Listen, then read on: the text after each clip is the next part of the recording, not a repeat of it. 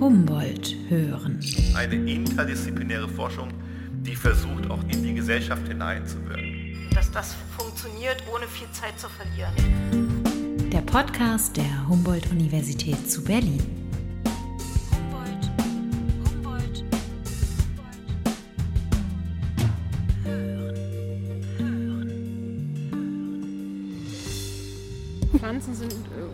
Unberechenbar. Wer der Meinung ist, dass eine, dass man die Ausbreitung einer Pflanze verhindern kann, der ist wirklich fehlgeleitet. Wir waren eben kurz in Ihrem Büro und da standen vertrocknete Pflanzen. Haben Sie als Botanikerin wirklich keinen grünen Daumen? Oder andersrum gefragt, braucht man einen grünen Daumen, um Botanikerin zu werden? Nein, braucht man definitiv nicht. Man kann eine wahnsinnig gute Botanikerin und äh, Pflanzenbiologin sein, ohne die Fähigkeit zu besitzen, Pflanzen auch effektiv wachsen zu lassen im eigenen Büro oder auch anderwo. Humboldt hören. Herzlich willkommen zur 21. Folge des Podcasts der Humboldt-Universität zu Berlin. Mein Name ist Cora Knoblauch und ich treffe heute Susanne Wicke. Wir beide sprechen natürlich über Pflanzen. Ich treffe die Wissenschaftlerin auf dem Campus Nord der Humboldt-Universität, denn dort haben die Biologen ihr Quartier. Susanne Wicke ist Professorin für systematische Botanik und Biodiversität. Ihr Forschungsschwerpunkt Schmarotzerpflanzen. Hat man die Sommerwurz einmal in einem Feld, wird man sie nicht mehr los, denn eine so eine Pflanze produziert bis zu 50.000 Samen. Die Sommerwurz gehört zu Susanne Wickes Lieblingsschmarotzern. Was die Sommerwurz mit ihrem Wirt so anrichtet, zeigt mir die Wissenschaftlerin im Dachgewächshaus der Biologen. Oh, schön warm hier drin. Ja, hier ist es dann schön warm. Und hier wachsen Tomaten. Die sind grün, also kann man noch nicht essen, würde ich sagen, aber die sind schon ziemlich groß gewachsen. Zieht ihr die das ganze Jahr über? Tomaten haben wir fast immer, ähm, denn das ist der bevorzugte Wirt für unsere Schmarotzer. Und äh, damit wir die Schmarotzer überhaupt ziehen können, müssen wir also erstmal in die Tomatenproduktion einsteigen. Und ähm, wenn die Tomaten dann eine gewisse Größe haben, dann können wir sie mit den Schmarotzerpflanzen infizieren. Nach circa drei Monaten bei uns im Gewächshaus fangen die Tomaten dann auch an, Früchte zu tragen. Das ist ein bisschen später, als sie das wahrscheinlich sonst tun würden. Das liegt einfach an der Infektion mit dem Schmarotzer. Und nach so vier Monaten haben wir dann auch die ersten reifen Früchte, die im Übrigen auch sehr gut schmecken. Sind diese Tomaten jetzt hier schon infiziert mit einem Schmarotzer? Weil für mich sehen die Tomaten ganz normal aus. Woran Genau. könnte ich denn jetzt erkennen, Der dass die. Ah, okay, das ist sind. diese wunderschöne lila blühende Pflanze, die wir hier unten sehen. Sie haben schon angefangen zu blühen und sie blühen immer nach unten ab, sodass wir dann im unteren Bereich schon die Samenanlagen sehen und im oberen Bereich noch diese schönen lila Blüten. Was eben auffällt, ist, dass der Schmarotzer überhaupt keine Blätter hat. Er ist überhaupt nicht grün. Er ist nicht photosynthetisieren. Das bedeutet, er kann nicht das Sonnenlicht nutzen wie eine normale Pflanze, um äh, Energie zu gewinnen. Er ist auf die Wirtspflanze angewiesen. Er sitzt an der Wurzel der Wirtspflanze und zieht dort sämtliche Nährstoffe ab. Ist das ein, ein Schmarotzer, der jetzt auch hier in Deutschland in meinem Privatwächshaus auftauchen könnte? Oder wächst der eher in Lateinamerika? Ja, also in Süddeutschland kann er durchaus auftauchen. Ähm, er war bis in die 90er Jahre hinein in Baden-Württemberg und in, in einigen Teilen Bayerns tatsächlich auch problematisch in der Tabakproduktion. Das ist ein Grund, warum in Deutschland kein Tabak mehr angebaut wird, weil sich da diese ästige Sommerwurz, heißt der Schmarotzer, breit gemacht hat. Im Norden Deutschlands finden, finden wir diese Art nicht so häufig, aber es gibt ähnliche Sommerwurzverwandte, die auch im nördlichen Deutschland vorkommen.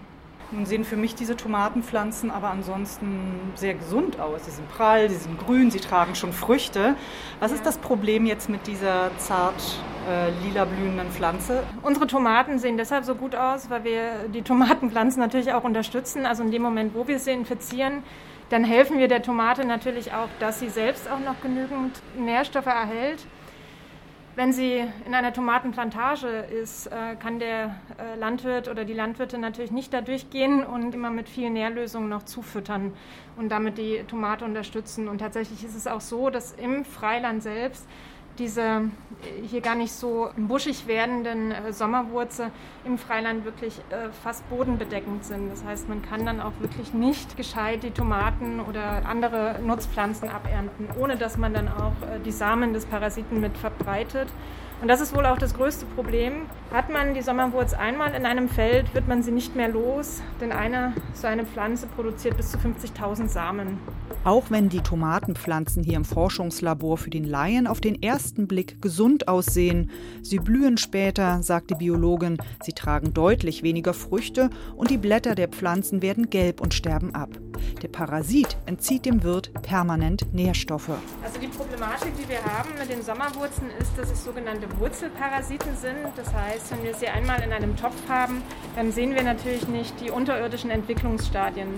Was wir deshalb tun, ist, dass wir die Parasiten in so eine Art Petrischalen anziehen. Das sieht durchaus manchmal aus wie so eine große Tupperdose.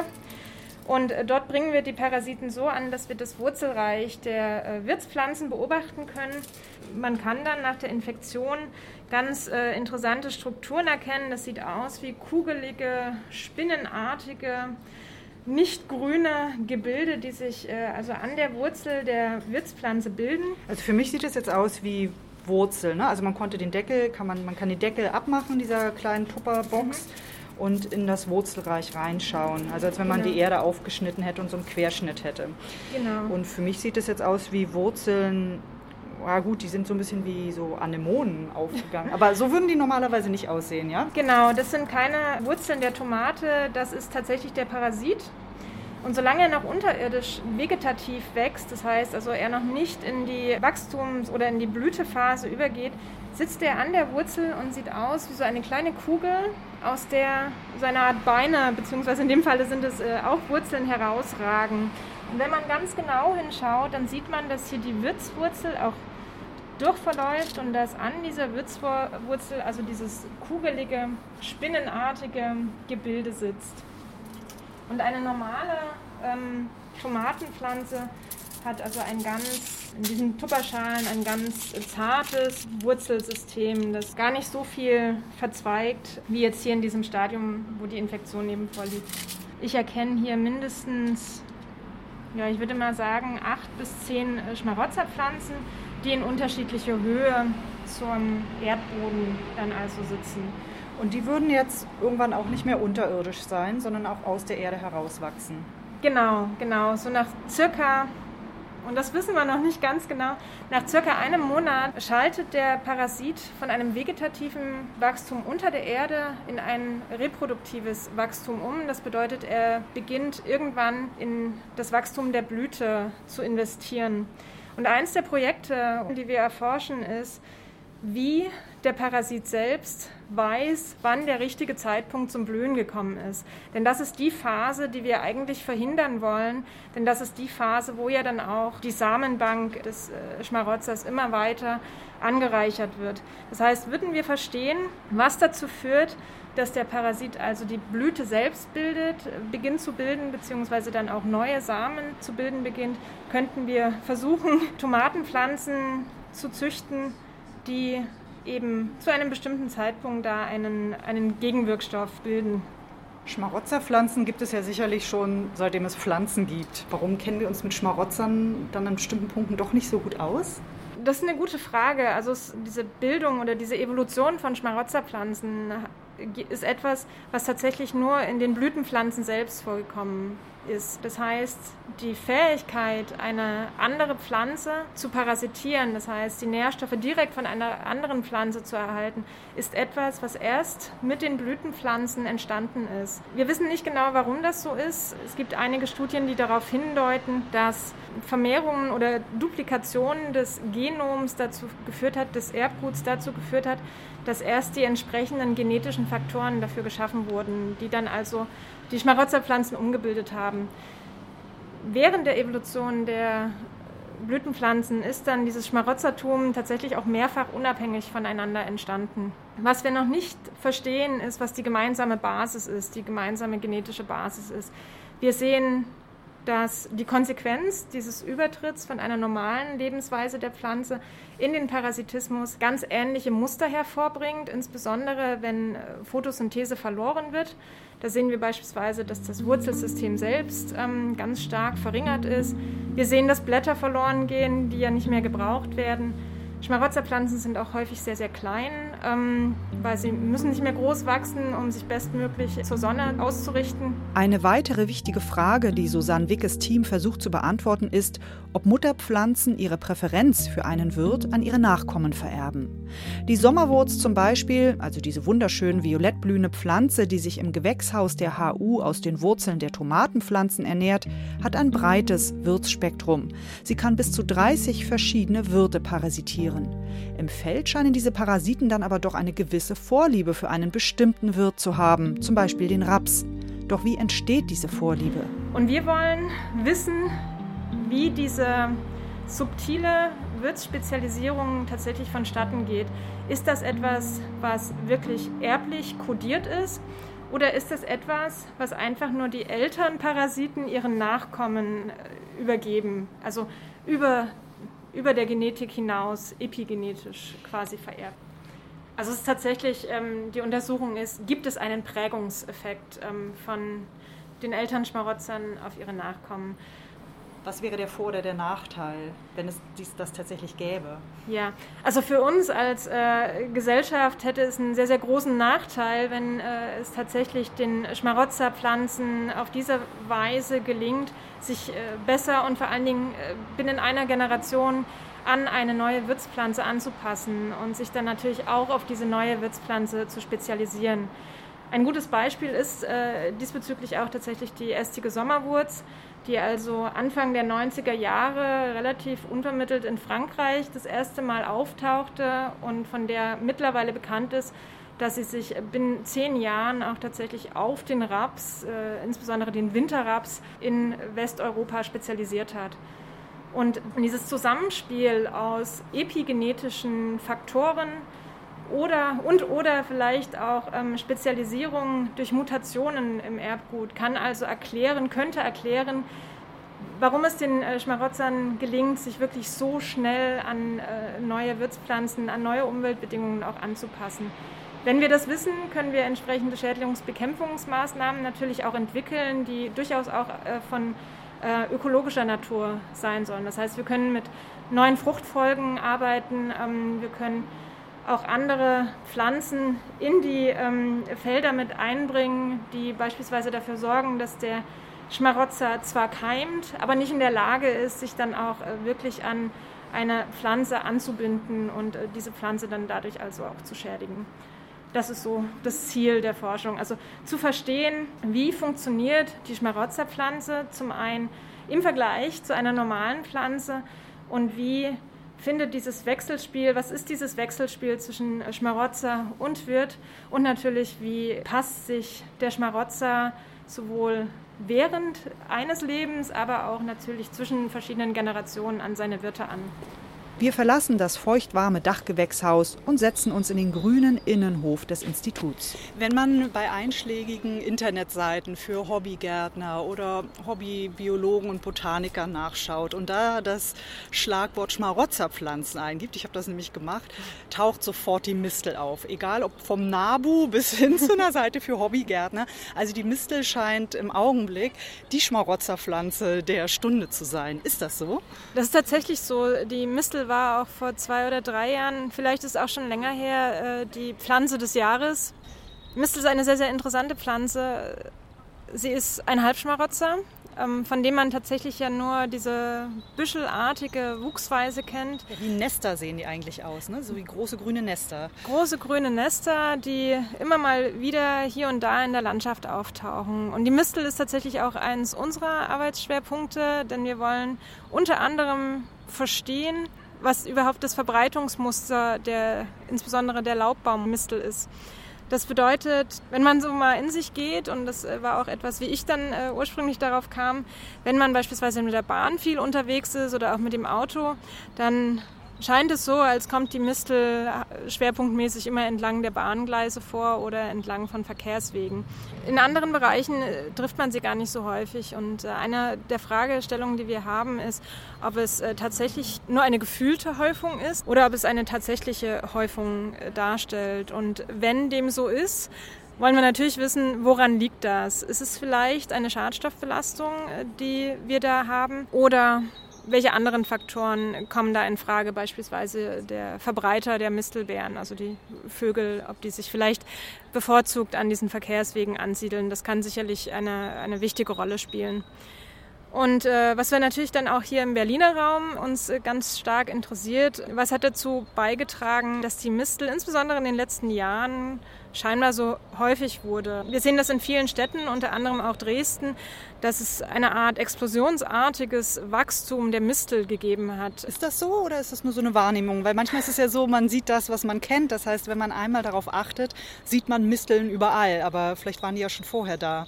Das ist eine hervorragende Frage. Auch da sind wir leider erst noch in dem Stadium herauszufinden, ist es eine gefühlte Beobachtung oder ist es tatsächlich auch eine Zunahme des Mistelwachstums? In Dresden wissen wir, äh, dass es tatsächlich eine Zunahme ist. Hier im Berliner Raum müssen wir das noch erforschen. In Dresden war der Fall tatsächlich auch so gelagert, dass die Mistel schon immer in Dresden äh, auch vorkam. Aber dort hat sich das Wachstum beschleunigt. Eigentlich wächst die Mistel sehr, sehr langsam und ähm, in Dresden ist der Fall aufgetreten, dass sie binnen zehn Jahren ein Wachstum an den Tag legt, was wir eigentlich äh, sonst nur kennen ähm, von Misteln, die 20, 30 Jahre alt sind. Also sie haben wahnsinnig an Biomasse zugenommen, was wir gar nicht erwartet hätten. Und da ist dann natürlich die Frage, wo kommt das her? Sind die klimatischen Bedingungen besser? Oder ist es vielleicht eine ganz besonders aggressive Mistelpopulation, die in Dresden und auch in anderen Städten äh, sich da jetzt breit macht? Und was ist so schlecht an der Mistel? Wir hängen uns sie doch gerne im Herbst, Winter über die Tür. Man kauft sie ja sogar im Blumenladen. Man gibt Geld aus für sie. Ja, genau. Tatsächlich seit einigen Jahren schwappt ja der angelsächsische Brauch äh, herüber, dass die äh, Mistel also das Paarungsverhalten der Menschen auch beeinflussen soll, positiv oder auch negativ. Und die Mistel ist tatsächlich ein Problem in der Forstwirtschaft. Insbesondere auch in Fichtenwäldern äh, tritt eine ganz bestimmte Unterart auf und auch in anderen Forstwirtschaftsbetrieben ist die Mistel nicht sehr, sehr gern gesehen. Sie schädigt den Laubbaum selbst oder auch das Nadelgehölz und äh, hat eine sehr negative Wirkung auf die Holzqualität natürlich. Und hat man einmal eine alte Mistel in einem Baum, dann kann man sie auch nicht einfach nur zurückschneiden, denn ein Teil der Mistel wächst durch den Ast das heißt, man kann nicht nur den äh, befallenen Bereich zurückschneiden, es ist sehr wahrscheinlich, dass die Mistel dann an einer anderen Stelle wieder herauswächst. Das heißt, eigentlich müsste man den Baum kurz und klein schneiden. Genau, das wollen wir natürlich nicht. Wir wollen eigentlich Laubgehölze bzw. Gehölze insgesamt fördern. Ja, die Mistel macht es uns da so ein bisschen schwer. Auch im städtischen Bereich bedeutet natürlich äh, die Mistel auf Laubbäumen oder anderen Bäumen, dass wesentlich mehr Pflegemaßnahmen notwendig werden. Nun ist das Wort Schmarotzer ja sehr negativ. Also es sind Pflanzen, die auf Kosten anderer leben, wenn ich das jetzt mal so platt zusammenfassen darf. Mhm. Äh, gibt es denn auch Schmarotzer, die was Gutes tun? Beziehungsweise ein Wirt, der sich freut über eine Schmarotzerpflanze? Ja, ähm, also ich glaube nicht, dass sich ein Wirt unbedingt über eine Schmarotzerpflanze freut, aber aus rein ökologisch-evolutionärer Sicht äh, haben die äh, Schmarotzerpflanzen tatsächlich eine sehr positive Bedeutung. Zum einen, auch die Mistel äh, wird sehr häufig als sogenannte, äh, sogenannte Keystone Art ähm, bezeichnet. Das bedeutet, da wo Misteln vorkommen, wird auch die äh, Wechselbeziehung zwischen Pflanze und dem Tierreich gefördert. Also die Mistel selbst dient natürlich auch als wichtiges Futtermittel, insbesondere für Vögel, aber sie stellt auch wichtige Nistmöglichkeiten für Vögel. Also diese dichten äh, Mistelbüsche sind natürlich auch eine, eine Form, die ein Versteck für viele Tierarten bieten. Es gibt neuere Studien darüber, dass man mit bestimmten Schmarotzerpflanzenarten möglicherweise auch invasive Pflanzen bekämpfen könnte. Denn die Schmarotzerpflanze selbst hat ja in aller Regel einen negativen Effekt auf das Wohlsein einer Pflanze.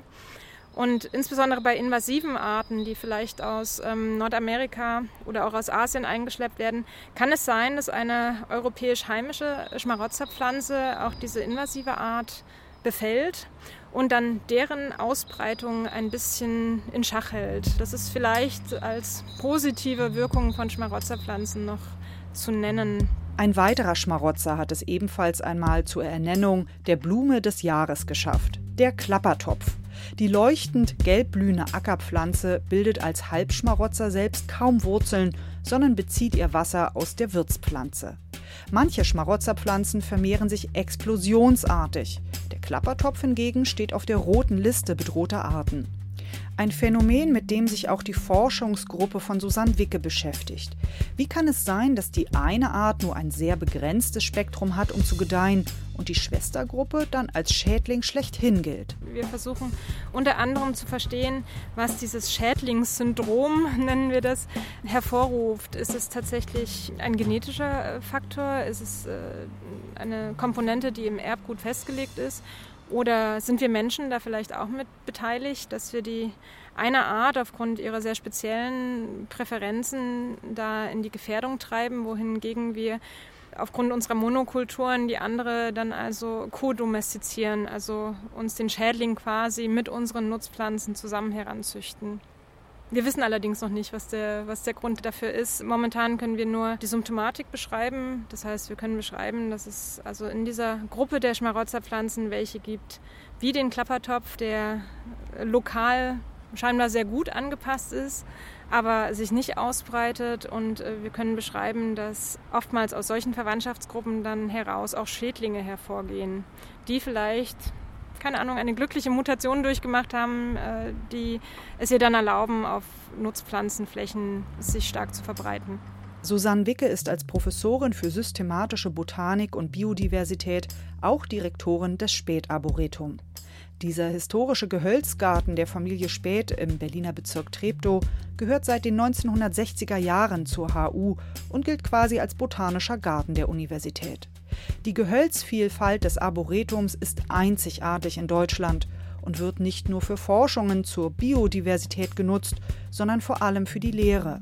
Und an ausgewählten Tagen kann das Arboretum von jedermann besucht werden. Wir haben uns ja heute hier am Campus Nord getroffen. Sonst, wenn das Arboretum schon offen wäre, dann hätten wir uns am Arboretum getroffen. Als ich vor ein paar Jahren das erste Mal im Arboretum war, stand ich vor diesem tollen alten Herrenhaus, was so ziemlich äh, verwuchert und verträumt aussieht und dachte mir, das ist bestimmt einer der schönsten Arbeitsplätze in ganz Berlin. Ist das so? Würde ich so sagen, tatsächlich. Insbesondere, wenn man nach hinten in den Park hinaustreten kann. Das ist ein wunderschöner Anblick. Das Arboretum als äh, ganz äh, historische oder als äh, kulturhistorische Garten- und Parkanlage ist natürlich immer wieder ein Besuch wert. Größte, der größte Nachteil, den das Arboretum sicherlich hat, ist, dass er so weit ab vom Schuss ist. Das ist auch eines äh, unserer Themen, die wir nun natürlich in der Arbeitsgruppe verfolgen, nämlich die Anknüpfung des Campus Nords an natürlich ähm, das Spätarboretum, diese Herausarbeitung der Relevanz von Biodiversitätsforschung. Natürlich werden wir auch äh, ein Stück weit das Sammlungskonzept im Arboretum ändern, sodass wir auch die neuen Forschungsthemen ein bisschen mit abbilden können. Also was sind die verschiedenen Wechselbeziehungen von äh, den verschiedenen Organismen. Ähm, momentan haben wir da natürlich einen Gehölzschwerpunkt und das soll auch so bleiben. Aber es sollen natürlich auch äh, ganz aktuelle Forschungsthemen mit abgebildet werden. Für die, die das Spätarboretum nicht kennen, was kann man dort sehen, was man fast nirgendwo sonst in Berlin sehen kann? Eine wunderschön gepflegte Parkanlage mit ähm, gartenhistorischen Gehölzarten tatsächlich, die also die vom Gründer der spätischen Baumschulen also dort in einer Art Ausstellungspark angepflanzt wurden. Einige der Gehölzarten haben noch immer überlebt und wir können dort im Spätarboretum also auch eine sehr klassisch angelegte Parkanlage äh, besehen. Frau Wicke, was wäre die dringendste Forschungsfrage, der Sie sich jetzt gerne widmen möchten? Also tatsächlich habe ich mehrere so Wunschforschungsrichtungen, die ich ähm, in der Zukunft wahnsinnig gern aufbauen möchte. Das eine ist tatsächlich, betrifft so ein Stück weit die Gehölzbiologie. Ich glaube, wir wissen noch viel zu wenig äh, darüber, wie ein Baum funktioniert und wie ein Gewächs, was also viele, teilweise viele Jahrhunderte alt wird, sich an die stetig wechselnden Umweltbedingungen anpasst. Und das ist so ein Thema, äh, wo ich äh, in der Zukunft viel Potenzial sehe, wo ich auch insbesondere mit Anbindung an das Arboretum dann natürlich äh, wahnsinnig gute Möglichkeiten sehe, auch mit Freilandversuchen zu arbeiten. Und das andere ist tatsächlich wieder die Schädlingsproblematik in den Schmarotzerpflanzen. Auch da geht es wieder um Umweltanpassung. Und äh, natürlich auch, wie beeinflusst der Mensch äh, die Verbreitung solcher Schmarotzer. Das sind so die großen Schwerpunkte, auf die ich mich so konzentrieren möchte. Vielen Dank fürs aufmerksame Zuhören. Bis zum nächsten Mal. Humboldt Hören, der Podcast der Humboldt-Universität zu Berlin.